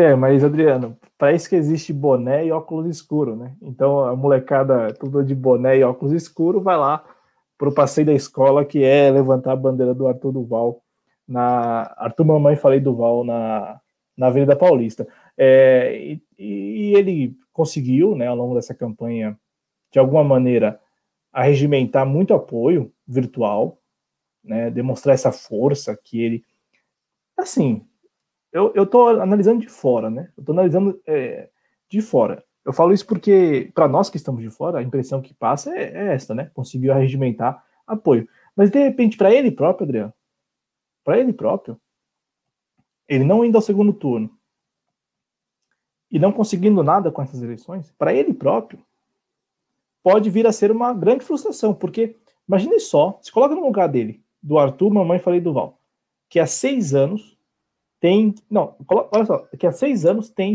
tem constituído um público virtual, e aí, bom. Mas ele não capitalizou nessa campanha em cima desse, desse público lacrando, eu acho que ele capitalizou muito é, em cima do público de internet, não, não politicamente, acho que politicamente também. Acho que ele sai é, como uma marca dos demagogos, da, é, daqueles caras que fantasiam, ah, eu sou empreendedor, você vai enriquecer. Não vai porcaria nenhuma, cara. Sabe? É, é, sabe, é, aquele, sabe aqueles farsantes? Né? Fica parecendo aqueles farsantes. Olha, faz aqui comigo que você vai enriquecer, né? Aquele cara de aquela, aquelas empresas de, de telemarketing. Pirâmide, né? Pirâmide. É, na, na, minha época, na minha época de adolescente, eu comecei a trabalhar em call center com 15 anos. E aí tem umas histórias que eu não vou colocar aqui no ar porque, né, é desagradável. Mas assim, antigamente a pilantragem, o cara te contratava por uma empresa de call center só por comissão, e aí você vendia lá, ah, você não atingiu a meta, vai ficar para mim. Ah, não, mas continua aí que você está indo bem, eu tô te pagando a passagem, vem vindo aí. E aí você tá vendendo, tá vendendo, tá vendendo, o cara tá lucrando, mas não tá te repassando nada de salário porque você não atingiu a meta. E aí o cara tá enriquecendo com as suas vendas e tá ficando com o seu dinheiro. Na minha época, a pilantragem era essa. Isso, né? Alô, manda Mas, esse Adriano, vídeo pro cara. E aí, hoje em dia é na pirâmide, né? Hoje em dia é, é nesses esquemões aí que são muito é. maiores do que simplesmente contratar um cara e não registrar ele como acontecia Sim. há 15 anos atrás, quando eu tinha. Há 18 anos atrás, quando eu tinha 15. É, e aqui em São Paulo, vamos reconhecer que aqui em São Paulo tem muito disso, sobretudo no centro de São Paulo. Tem muito desses gaiatos querendo vender isso, né? Olha, bora, quer ganhar um dinheiro? É, é, é, eu não sei se rola isso em outras capitais, né, em outras cidades, mas aqui tem muito do cara do relógio, né? Ele já vai colocando o relógio no teu braço, no teu pulso, né? E já quer que você vá batendo no, no, no, no relógio para afirmar a qualidade, né? Mas enfim, é, eu quero só falar aqui, para concluir a questão do Arthur Duval, o que eu ia colocar, Adriano, ainda que, eu, ainda que eu concorde com o que você falou, eu só ia colocar que, por outro lado, é que nós não sabemos, por isso que eu falei que a gente está analisando de fora. Analisando de fora, pareceu que deu certo, né? Que ele conseguiu reforçar a presença dele nas redes sociais e também capitalizar em alguma medida. Agora, se já pensou por outro lado, que talvez tenha sido este o momento ápice de uma figura que surgiu do nada seis anos atrás? E que talvez tenha acreditado que construiu um império nas redes sociais e que isso de fato iria permitir a ele ir ao segundo turno numa eleição à prefeitura? Porque a gente está falando de, de jovens, não deixam de ser jovens, que surgiram para o universo político há sete anos. O, o Fernando Feriado provavelmente será reeleito. Agora, o Arthur Duval provavelmente não será, não irá ao segundo turno. Então, assim, é, eu, eu, coloco aqui para o nosso público essas, essas, esses dois prismas aí, né? esses dois aspectos. O aspecto de que ele, talvez, para quem está de fora, tenha capitalizado, tenha conseguido capitalizar, e o, o, outro aspecto de que na posição dele, que talvez já se achava um maioral, né? Se achava com condições, viu na prática que, ou está vendo na prática que, bom, é, não pode levar esta, né, que não é bem assim que funciona. É, então fica esses, esses, dois aspectos que me parece bem, bem, bem interessante. É, e no, em, relação ao Fernando Feriado, é, o Fernando Feriado não diz que, é o, que o candidato à prefeitura dele é o Arthur Duval, né? Tem isso. O Fernando Feriado ele disputa sozinho né? Ele tem o número dele, em tese não estaria apoiando nenhum candidato à prefeitura, ainda que a gente saiba, ainda que boa parte do eleitorado saiba que ele está com o Arthur, mas na campanha não se falou de Arthur. Né? Então vai saber também em que pé está essa, esse relacionamento entre eles lá, né? Mas enfim, ah, com certeza tem uma guerra de vaidade grande aí entre esses menininhos mimados aí. Até porque eu imagine, eu estava observando e eu até acreditei nisso que havia um distanciamento do que é o Arthur, o Arthur Mamãe falei do Val, do MBL. Mas ele chegou a defender o MBL, né? No debate. Foi o debate do Estadão? Foi o debate do Estadão. É, foi o debate do Estadão. Quando o Celso Russomano, o Celso Russomano cobrou do, do Arthur Mamãe Falei do Val. Aqui em São Paulo acontece coisas assim, você fica, fica meio desnorteado. Você, pera aí, é isso mesmo? E, bom, foi isso mesmo. O Celso Russomano cobrou do, do Arthur Mamãe, do, Mamãe Falei do Val presença na, na, na Assembleia Legislativa Olha só, o Celso Russomano cobrando presença de, um, de outro parlamentar. E aí ele tomou uma invertida. É, eu não estou nem falando agora. Eu não estou falando nem agora, estou falando. De, já é o terceiro debate que o Celso Russomano coloca isso para a turma e falei do Val. O segundo, né? Foi tanto da, do Estadão como hoje. É, só que dessa vez o, o, o Arthur conseguiu responder, né? É, com o número exato aí da porcentagem de falta. Exato. Do Celso Russomano, que é uma fraude, né? E, e até, até porque, Adriano, sem, não é sem juízo de valor, mas esses caras do MBL, se tem uma coisa que eles tentam manter, essa questão de presença, eles não faltam, e também o uso de recursos públicos. Porque é, o negócio deles, eles estão na política para fazer outros tipos de negócio. Não é pegar dinheiro público, assim, dinheiro público de fundão, de, não é isso, nem de salário. É para favorecer interesses como, por exemplo, esse da especulação imobiliária e outros, exato, né? Exato. É, é, eles não fazem uma politiquinha para eles ficarem ricos, eles recebem outros tipos de comissões. É, o jogo deles é um jogo muito mais avançado, eles estão muito mais avançados no joguinho, né? Para usar a linguagem gamer deles aí. É. O Cristiano Araújo disse aí sobre é, ir, pra, ir nessa campanha para colocar a marca dele com a intenção de. Ele já é deputado estadual. É, mas quem sabe aí quem sabe ele quer transformar o, o patriota no gueto dele numa candidatura a deputado federal e, e, e, conseguir uma votação expressiva e fazer uma bancada aí boa é, nas costas dele para o, o, patriota, né? Talvez a esperança dele seja essa, né? De então, Adriano, tomar mas... o partido em São Paulo, uh, em definitivo, como uma liderança que, que vá arrastar cadeiras para o Congresso Nacional ou não. É, eu, eu não acredito muito nessa, nesse caminho, porque eles não se identificam com partidos, ainda que eles tenham partido, mas eles não são. Ah, mas, de... mas eu sei que eles não se identificam com partido, perdão, mas é bom você ter um porto seguro que você sabe que você vai mandar no partido, né? É, mas o é... porto seguro do o patriota que da esse... capital. Se ele for para um DEM da vida, é que nem o Kim, não é ninguém, não é nada, é um, sabe? É, agora, uma coisa é você ter um partido onde você vai ser só mais um. Outra coisa é você dar as cartas dentro de um partido, ou não? Então, Adriano, porque o que eu ia concluir é que o, o, o patriota da capital talvez esteja com eles, mas o patriota estadual não está com eles. Entendeu? É, o patriota, o partido patriota é, estadual. E, por exemplo, para viabilizar uma candidatura à Câmara dos Deputados, não é pelo diretório municipal. Ah, mas. Tem, não, eu tô falando isso porque o, patriota nacional e o patriota estadual está com o Bolsonaro. Patriota nacional e o patriota estadual aqui em São Paulo está com o Bolsonaro. Está lançando candidaturas identificadas com o bolsonarismo. Então, assim, a estratégia do patriota hoje, nacional e estadual, é manter esse apoio ao presidente da República. Então, não, não sei até que ponto o Arthur Duval, o Arthur Mamãe Falei Duval, teria alguma influência no partido como patriota, ainda que neste momento ele seja a cara do patriota da cidade de São Paulo. Aqui na minha cidade, por exemplo, patriota é verde e amarelo. Lá no Rio de Janeiro, o patriota. Lá no Rio de Janeiro tem? Agora no, no Rio de Janeiro não tem, né? É... Ou tem, agora me fugiu. Não tem. Ah, acho, no... que, eu... acho que é PSL. É, PSL lá. É, mas assim, aqui em São Paulo, do, da cidade de São Paulo, Adriano, talvez possa vir a ser um gueto, mas ainda assim, Adriano, eu não vejo esse cenário porque, porque é muito difícil. A gente está falando de estrutura partidária. E mesmo que um partido seja um partido pequeno como é o Patriota, cara, o negócio não é tão fácil assim de pegar. É, é um osso que, que quem tem não quer largar.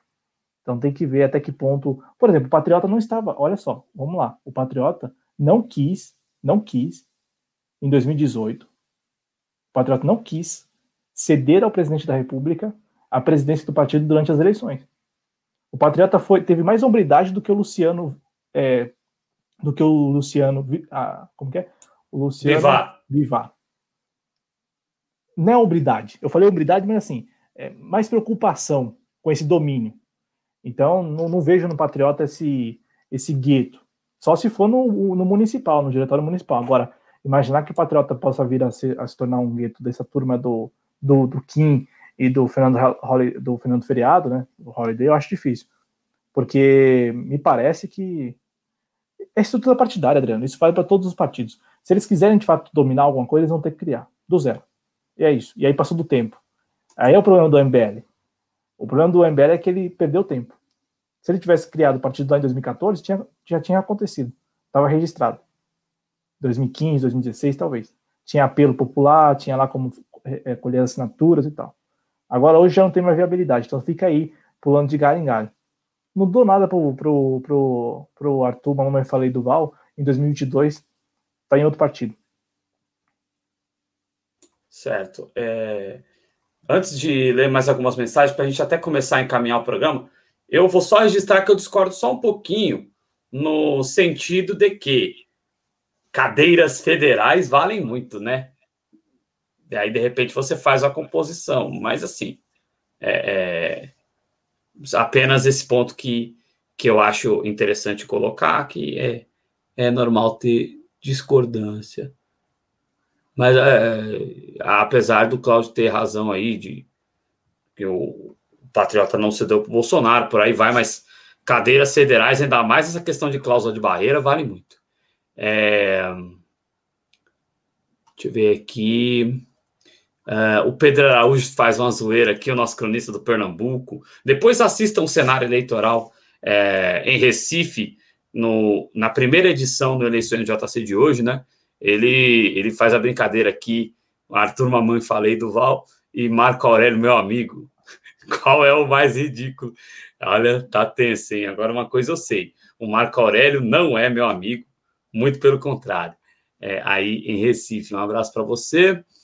Eu, eu, eu só, é, pra, até para a gente poder caminhar é, já já, é, a Raquel Sampaio falar aqui se o Tato foi a melhor opção, o Padilha. Sinceramente, cara, é, é, o Padilha já demonstrou que não tem urna aqui em São Paulo, é, assim como numa campanha para governador recente aí, o Luiz Marinho, que eu tenho muito respeito, assim como tenho pelo Padilha como ministro, pela história dele, tenho muito respeito pelo Luiz Marinho, é, pela luta dele dentro do PT e, e, a história sindical dele, mas assim, assim não são nomes não, não, não tem é, a estrutura, é, in, inclusive de, de, de, se colocar necessária para participar de um pleito como esse. Acho que o Partido dos Trabalhadores ou poderia ter lançado, eu sei que é difícil para o Eduardo, mas poderia ter lançado o Eduardo, poder, que é o principal nome do partido, que tem penetração, ou poderia ter lançado um nome, por exemplo, o Paulo Teixeira. Ninguém conhece o Paulo Teixeira.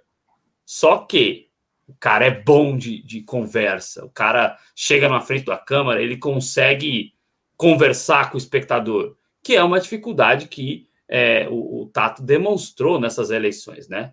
Mas aí houve é, é toda uma situação aí, a, a Glaze colocou ele de candidato, foi uma escolha do Partido dos Trabalhadores, e querendo ou não, pelas nossas análises aqui, ele está no jogo, né? Porque é, eu, sinceramente, penso que vai embolar todo mundo ali na faixa entre os 10% e 13%. Eu não sei se o Boulos tem tanta penetração assim. É, a eleição de São Paulo é muito grande para ser definida só pela internet. Né? Até porque, se fosse definida só pela internet, tinha risco desse Arthur Duval, falei, Arthur Duval, mamãe falei, Arthur, mamãe falei, Duval, fazer alguma coisa, né? Ô, Cláudio Porto, até para a gente começar a caminhar, Celso Russomano é, é, segundo a agência Aos Fatos, mente o tempo todo dentro do debate, né? É o desespero batendo, né? É, agora depende também quais que tipo de mentira. Sou, Ele mente, inclusive, em, em relação à função dele como é, bacharel em direito, É, até nas ah. coisas mais básicas ele mente, né? É, coisas que são facilmente pesquisáveis, entre aspas, pelo espectador, né? E acaba passando vergonha, sendo desmentido é, pelas, agências, pelas agências de checagem de fatos, o Cláudio. Ah, ah, mente no currículo. É como bom demagogo. É, como bom demagogo. Eu achei curioso, hoje ele falou que ele, ele falou de bacharel, né? E aí ele falou que é jornalista. Aí ele falou assim: eu só uso direito para operar. Aí eu fiquei pensando, quem opera o direito é o quê? Não é advogado, então? É operador do direito. Então tem essa. É, não, não, entendi. Particularmente não entendi. Mas é, agora, assim, muito difícil pegar um ali que é, é, é verdadeiro, né? Para não falar que é, é, muito difícil. Que é verdadeiro, 100% verdadeiro, né? É, porque assim, eu, eu, eu, eu assisti ao debate, como vocês todos, né? A gente tem acompanhado essas eleições. E o Celso Russumano, ele, ele é, como classificamos aqui, demagogo. Então, assim, ele, ele assume compromissos. A campanha eleitoral ela é muito ridícula, para dizer o mínimo, porque ele, ele faz umas rimas, ou ele procura fazer algumas rimas que não, não caem bem. E sem contar que hoje ele leu. Ele estava com a Sufite lendo o script do programa eleitoral. Então, assim, é impossível o cara mentir. Como o cara vai mentir lendo? Ele não mentiu, ele falou assim: eu vou, eu vou retomar o leve leite, eu vou criar coisas para os nossos amigos de quatro patas. É, vou criar. Então, assim, sabe, é, são compromissos abstratos. Ele, desde o início. O auxílio emergencial que ele vai complementar, qual? Se não vai ter mais a partir do ano que vem. Não vai complementar nada, caso ganhe a eleição. Não vai ter é muito facilmente desconstruível, né? É muito fácil Mas não é mentira. desconstruir o Celso. Mas não é mentira. Não é mentira, sabe por que não é mentira? Porque ele está assumindo esse compromisso. Né? É exatamente o que disse aí. Se tirar a colinha, e não é a colinha, não, viu? É uma sulfite. É uma A4. Então não é lá o papelzinho do Faustão, não. Aquele negócio pequeno, cheio de coisa anotada, não. É, é a sulfite a A4, o script. Ele leu. Hoje ele leu. Né? É, o, o, Cristiano tem colocado aqui algumas questões. É, a, gente vai, a gente vai acompanhar isso juntos, porque eu espero que nos próximos quatro anos estejamos aqui todos juntos, né? É, sigamos juntos, porque se a gente pegar 2018 como parâmetro, e 2016 também, o MBL se resume a algumas figuras. Alguma, assim, não, não, são, não preenche duas mãos.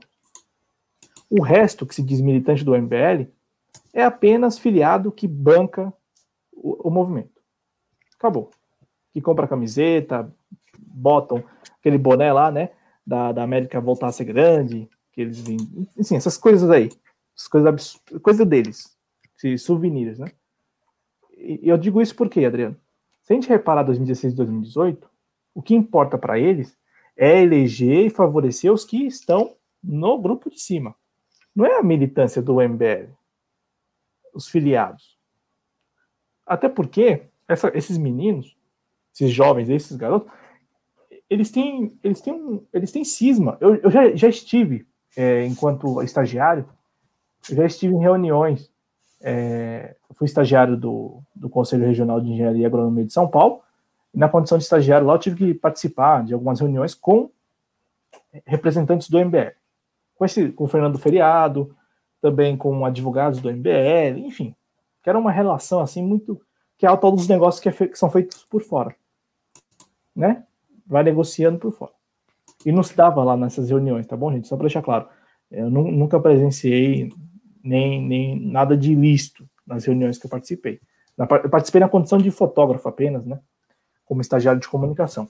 É, os negócios ocorriam, se ocorriam por fora dessas reuniões, nunca presenciei. Mas assim, eles são muito cismados. Então, assim, o que vale para eles, Adriano, é eleger o Fernando Feriado e o Arthur Mamãe Falei e também o Kim Kataguiri. Se o Renan Santos quiser alguma coisa em, em algum cargo público, também apoiá-lo. De resto, não importa. Não tem o menor valor. Pelo menos é assim que eu tenho observado. 2016 foi assim, 2018 também. Veja só como os esforços do MBL em 2018 se deram apenas em torno da campanha do, do Arthur Mamãe Falei Duval e do Kim Kataguiri. E em 2016 do Fernando Feriado. Enquanto isso, você tinha muitos candidatos do MBL colocados aí é, para disputa. Mas o, a, a, as, as forças do MBL estavam aí à disposição somente dessas três figuras. Então, assim, ainda que você tenha milhares de seguidores, né, milhares de filiados, você tenha muita gente financiando o, MBL, o que importa para eles é esse grupo que, que, que, comanda a cúpula. É isso. E, e eu, eu vejo, vejo isso porque também tem essa cisma. Como assim? O Adriano Garcia, que até recentemente, porque rolou muito isso nos últimos anos, viu? Não é absurdo que eu vou falar, não, mas o Adriano Garcia, que até recentemente estava no PSOL, agora do MBL, e eu vou apoiá-lo? Peraí, não é bem assim, sabe? Porque rolou muito disso, né? De gente que era identificado com o campo da esquerda, que durante os governos do PT se filiou a partidos de esquerda, e que durante as jornadas de junho de 2013, também, também depois, né, passaram a militar pelo MBL. E, então, assim, é, essa cisma também reforça a ah, ideia amigo meu, inclusive. É, então assim, reforça, Adriano, essas, essas cismas reforçam que os caras estão ali por eles, por eles da cúpula, não é pelo MBL. Então por isso que quando eu falo aqui, é, o Cristiano está até colocando essa questão de, da relação deles, deles, com partidos e tal, eles, eles têm muito apreço por eles mesmos. eles se Sim. idolatram. É isso. É, quero mandar um beijo aqui para André Mantovani. Saudade de você, André, tá acompanhando a gente lá no Twitter, né? Obrigado aí pela presença. Faz tempo que a gente não via você aqui. Muito obrigado. É, o Cláudio Porto, para a gente até poder encaminhar o programa, é, segundo as pesquisas, há um índice de, de pessoas que ainda não escolheram o seu candidato alto, né? É, o debate foi um debate quente, né? Tanto na, nas argumentações como em ataques que surgiram. Você acha esse foi o último debate antes do primeiro turno, já depois aí do fim das, da, das propagandas eleitorais? É, acho que amanhã não tem mais, né? Então, já depois do fim, do fim das propagandas eleitorais na TV e no rádio, você acha que esse debate pode ter tido alguma influência para o primeiro turno das eleições, ou Claudio Porto? Então, Adriano, eu não, não me preparei, porque eu, ia, eu queria ver agora qual foi a audiência do debate. Porque basicamente isso. Ele, né? se, se teve... ele ficou entre 1,5 e 2, né? Ah, ele que é o número de média, roda viva, né? É, ele fechou com média de 1,5, né? Pico de 2, 2,1. Pois bem. É, assim? dia de roça da fazenda é difícil você ter uma audiência grande. A, a praça deu 4,5, né? Que praça é programa para dar 6, 7. É, nos áureos tempos ganhava da Tata Werneck, mas a Fazenda está acabando com tudo. É, é, então, respondendo essa pergunta, eu não acredito que o debate de hoje vai influenciar. É, até porque o, o, foi o último debate da campanha, mas na TV Cultura. Né? Não foi na TV Globo, como é o habitual. E aí, se me permite. É um, são debates decisivos sempre na TV Globo, permito, fica à vontade. É, não, é o, de, é o debate que as pessoas assistem. Teria audiência o debate na TV Globo. Teria sei lá, 10 vezes mais do que teve na TV Cultura? Provavelmente. Trabalhando na faixa de 20, sei lá, uns 15 a 20. Entre, eu acredito, não, não, não, não arriscaria mais que isso. É, o é, The Voice o The Voice estava dando 16, né? Então, nessa faixa aí, uns 14 a 16, né? Por aí. Ou não, você não acha que daria isso? Eu, eu acho que eh, daria entre 13 e 15. Eu acho que a Fazenda ganharia do debate na Globo. Ah, porque o The Voice estava ganhando do, da, da, Fazenda? O, o The Voice estava ganhando por. Estava bem acirrado, estava ganhando por um ponto e meio da Fazenda. Olha eu revelando aqui, voltando então, aos tempos de redação de, de, de É, TV. pode ser. É, pode ser, até, até porque a. chamaria muito menos atenção do que o The Voice, né? É, então faz sentido o que você está falando. Então teria aí não 10 vezes, mas pelo menos umas 8 vezes mais. Exato. Não, é por aí, né? Mas enfim, Adriano, teria mais audiência, né? E, e, o mais importante, chegaria naqueles que não estão sabendo ainda em quem vai, em quem vão votar. Porque quem, quem assistiu da TV Cultura já sabe em quem vai votar. Está interessado no debate, é, acompanha o processo político, né? Agora, a pessoa, é, a Globo tem esse poder. Puta, eu não sei o que está acontecendo, mas eu vou ligar lá na Globo. Ah, tem um debate aqui, deixa eu ver esses otários aí. É, é, é que é, um, algo que não acontece na TV Cultura, né? Exato. É que a, amanhã tem o De Olho no Voto na TV Cultura, às oito e meia da noite. Quem vai assistir? É ninguém. Talvez, talvez nós que estamos aqui, as cerca de 20 pessoas que estão assistindo o programa agora, né? É, talvez estas 20 pessoas, como eu falei agora, é oito e meia da noite na cultura, às nove, pouquinho, tem conexão progressista. Mas assim, talvez peguem os primeiros minutos do programa lá, porque ouviram eu falar, mas assim, de resto, vai ser é. um programa que vai dar no máximo um. Exato. E olha lá, vai, vai, dar meio ponto de audiência. Eu, eu, acho que não chega a um, Adriano. eu acho que chega, não chega a um. Chega a meio, olha lá, e, e assim, meio sendo muito generoso. É Mas é, é... O, jornal, o, Jornal, da Cultura tem dado um e meio, dois, né? Tem, é tem, brigado, tem brigado feio com, com o TV Fama, inclusive assim, 30% do TV Fama, o Jornal da Cultura está na frente. É depois que o TV Fama pega no breu, aí vai lá e passa. É. Porque aqui em São Paulo, aqui em São Paulo, eu percebi isso. Tem muita gente que comenta sobre o Jornal da Cultura, né? O formato. É, desde que o é, William. Né? É, o, o, jornalista que era diretor, salvo engano, William voltou. Né? Correia. Né? O William Correia. Ele voltou, né? Porque ele tinha ido para um, um, país da África, né? Ele tinha ido para um país da África para ser diretor de, de jornalismo por lá e voltou. Mas assim, o formato é fascinante para quem quer um jornal com tranquilidade, com comentário é e eu, eu escuto muita gente elogiando. E gente que assim não é gente que tá tá lá ah, ensino superior não gente que tá procurando um jornal ali na faixa das 9 horas né da faixa das 9 horas. Espero que não Cristiano. Na faixa das 9 horas e é, bom é, o jornal da Cultura. Mas voltando se fosse na Globo teria audiência e teria chegado naqueles que precisam chegar eu sempre me baseio, eu não sei se vocês fazem isso, mas quem tem gente em casa, quem, quem mora com família, sempre se baseia na família, né?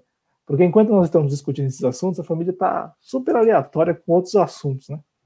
E a gente sempre se baseia nessas pessoas, porque é, se, se, essas pessoas chegam para você e falam assim, eu não sei em quem vou votar, quem é tal candidato? Quem está concorrendo?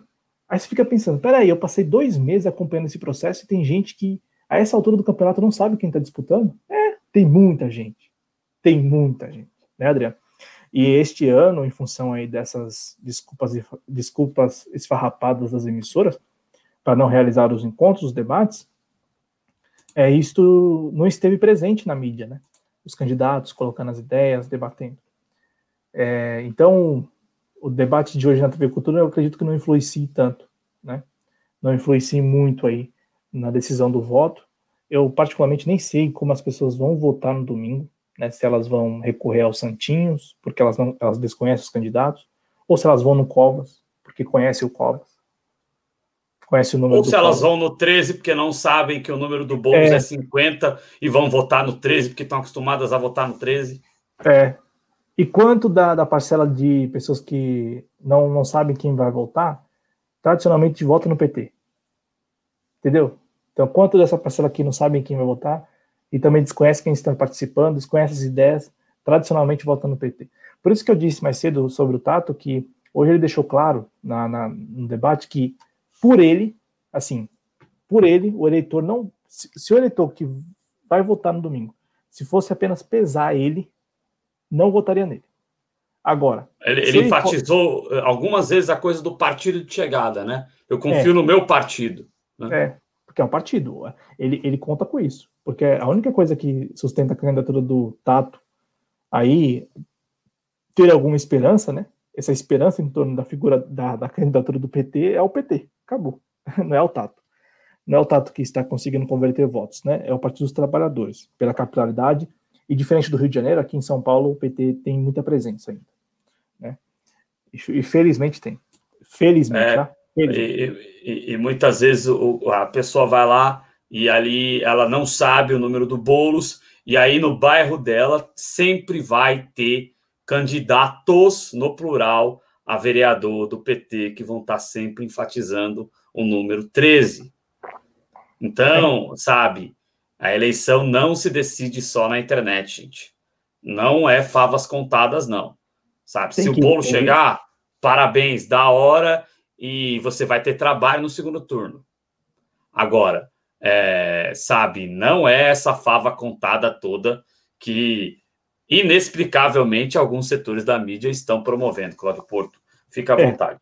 E também não é como, assim, eu particularmente também não, não enxergo como o, o Rogério Antablian trouxe lá no início do programa. Também não enxergo esse favoritismo. Só se só se tiver alguma coisa acontecendo com as maquininhas aí que a gente não tá sabendo, mas, né? Então. Eu é... também eu, é, e, e, aí, é, eu acho que ele não tá mais aqui, o Rogério Tablian, mas o vídeo fica disponível. Tem que ver muito onde se anda, né? É. Porque se a gente for é, andar no alto da Lapa, eu trabalhei lá, numa agência de comunicação, é, que, por sinal, era numa casa,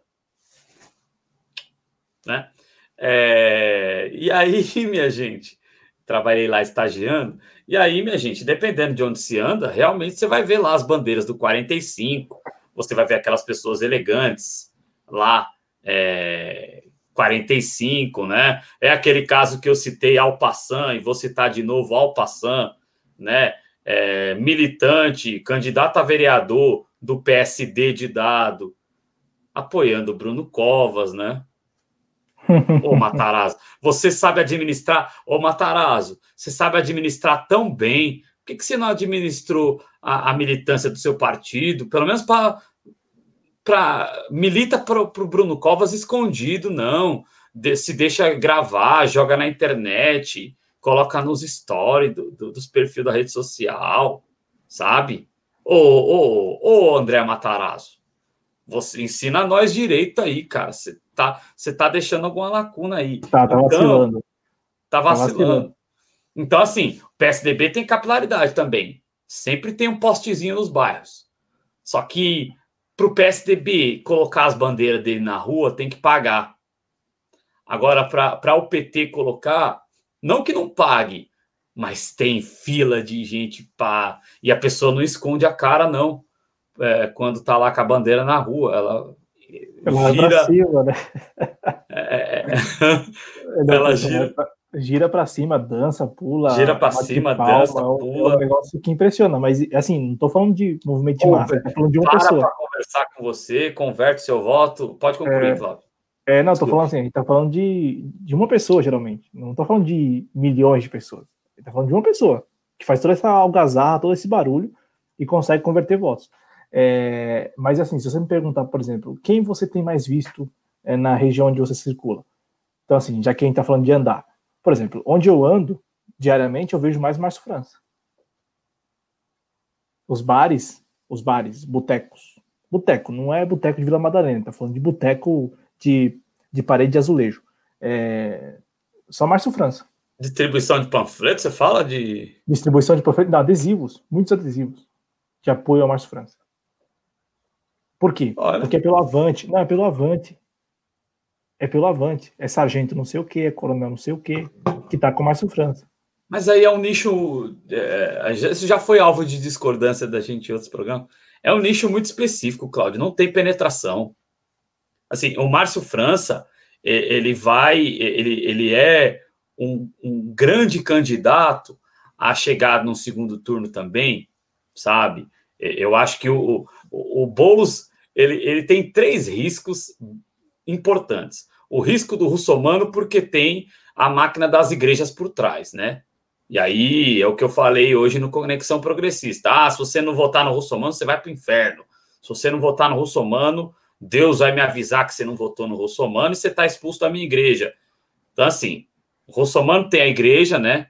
Porque o, o eu descobri hoje que o Wellington, o, a, enfim, é, o Wellington Bezerra é pai não é isso? Da Marta Costa. Da Marta Costa, que é candidata a vice-prefeita é, na chapa do André Matarazzo. Mas eu tenho praticamente certeza, porque ele teria explorado isso em algum momento, que essa máquina da Assembleia de Deus não foi utilizada pelo André Matarazzo. Eu tenho quase certeza disso. É, eu acho que deve ter um acordão ali entre Assembleia e Igreja Universal, apesar de algumas rusgas que eles têm, né? Então, não, assim. Não, Adriano, aí eu, eu já não, eu, tenho que discordar. Pode discordar à vontade. Nem é discordar, é só uma informação mesmo. O candidato da Assembleia de Deus em São Paulo, para muitos seguidores, é o Bruno Covas.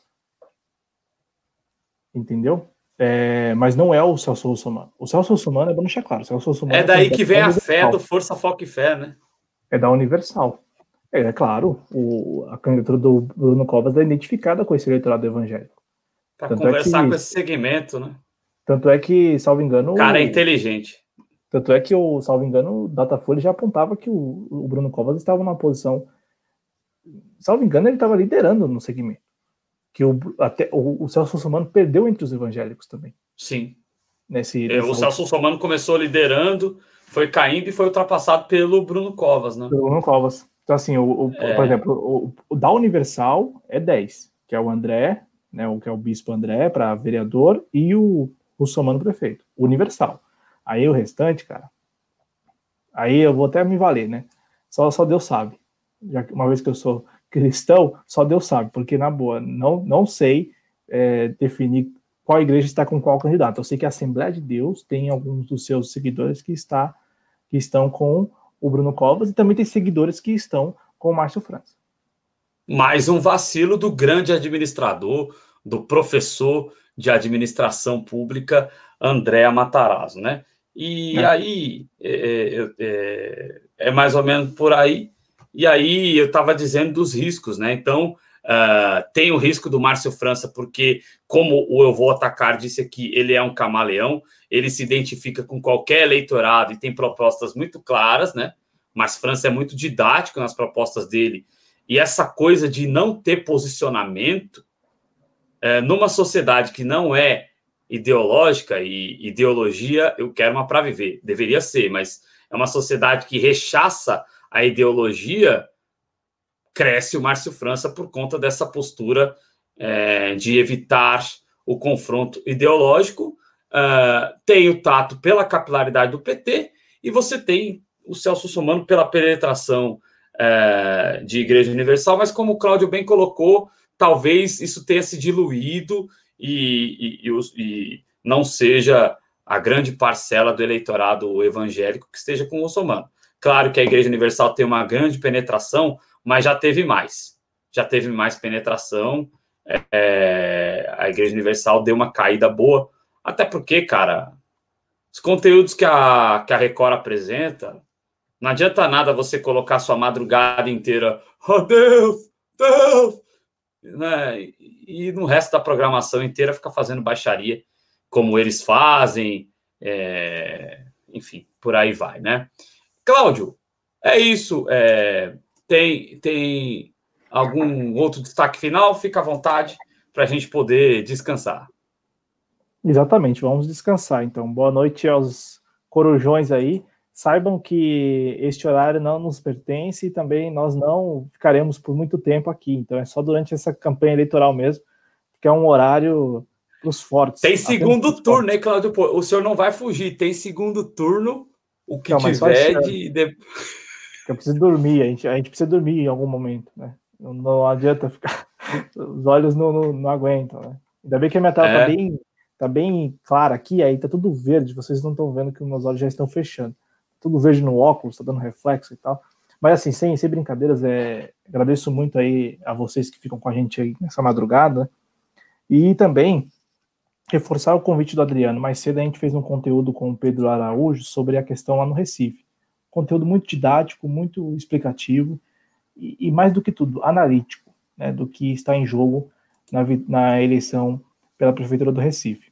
O vídeo está no canal, né? Está disponível para vocês. E, por favor, assistam. E outra coisa, Adriano, já que a gente está passando por, uma, por um momento de, muita, de muito boicote, muita sabotagem por parte do YouTube, a gente está pedindo para que todos os que estão nos assistindo dê curtida, curta todos os vídeos, todos. Não veja, não veja o título, só deixe curtida. Já que se você é um, um ativista digital, se você é uma pessoa que deseja contribuir com este projeto, deixe joinha em tudo. Saia curtindo, pá, pá, pá, pá. É, por quê? Porque isso vai nos ajudar muito. Muito mesmo. Então, curta este vídeo, curta todos os vídeos do canal, todos, todos. É, se for possível também, né? Se vocês tiverem um tempinho aí, tira um tempinho para curtir todos. É muito importante. Eu digo isso porque o YouTube não está enviando notificação e também o, o YouTube anda até mesmo em alguns vídeos tirando visualização da gente. Vídeo que tinha tanta visualização passa a ter menos. Então, tá muito arbitrário todo esse jogo. essa, essa, esses momentos, essas últimas seis semanas, muito arbitrária por parte do YouTube. Então, reforço esse convite para quem nos acompanha para deixar o like, se inscrever no canal e deixar like em todos os vídeos, por gentileza. É, há uma campanha muito clara de invisibiliza invisibilização, palavra difícil, né? De tornar invisível, melhor dizendo, o nosso canal, né? Então é muito importante o apoio de vocês é, e dizer que nós vamos correr atrás, porque isso não é justo, não. E a gente trabalha muito aqui na TV Jovens Cronistas. Às nove da manhã eu já estarei no ar novamente, recebendo o professor Rony Herget, de Políticas Públicas, advogado, e ele vai falar do que ele espera para o domingo de eleição, domingo de eleição que terá, após o fechamento das urnas, uma cobertura toda especial da TV Jovens Cronistas. Então, é, acompanhe o nosso trabalho. Eu acredito que a gente está há dois anos nessa missão e, e, e tem sido muito gratificante para nós. Eu acho que, ainda que não alcancemos ainda o público que eu acho que esse conteúdo merece, né? Claro, sem vangloriar, mas merece um, público maior. Mas, assim, a gente está cumprindo a missão é, com muita valia desse trabalho aqui. Então, é, se você gosta do trabalho que a gente faz, ou se você está conhecendo agora e falou, pô, que nem eu vou atacar, vai vir aqui se inscrever no canal, vai curtir tudo. É, é, se você tem o mesmo pensamento que o eu vou atacar um, você pode é, é, ajudar a gente com engajamento, com curtida, compartilhando e, e, ajudando a gente a manter esse projeto aqui. Tá certo? É, Cristiano, muito obrigado. Muito obrigado a todos. Raquel Sampaio, querida.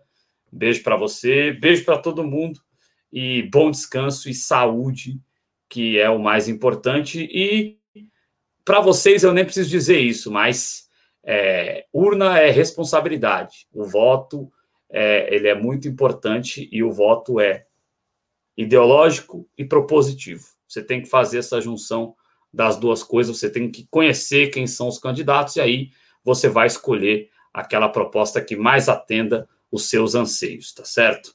Cláudio, muito obrigado. Muito obrigado a todos.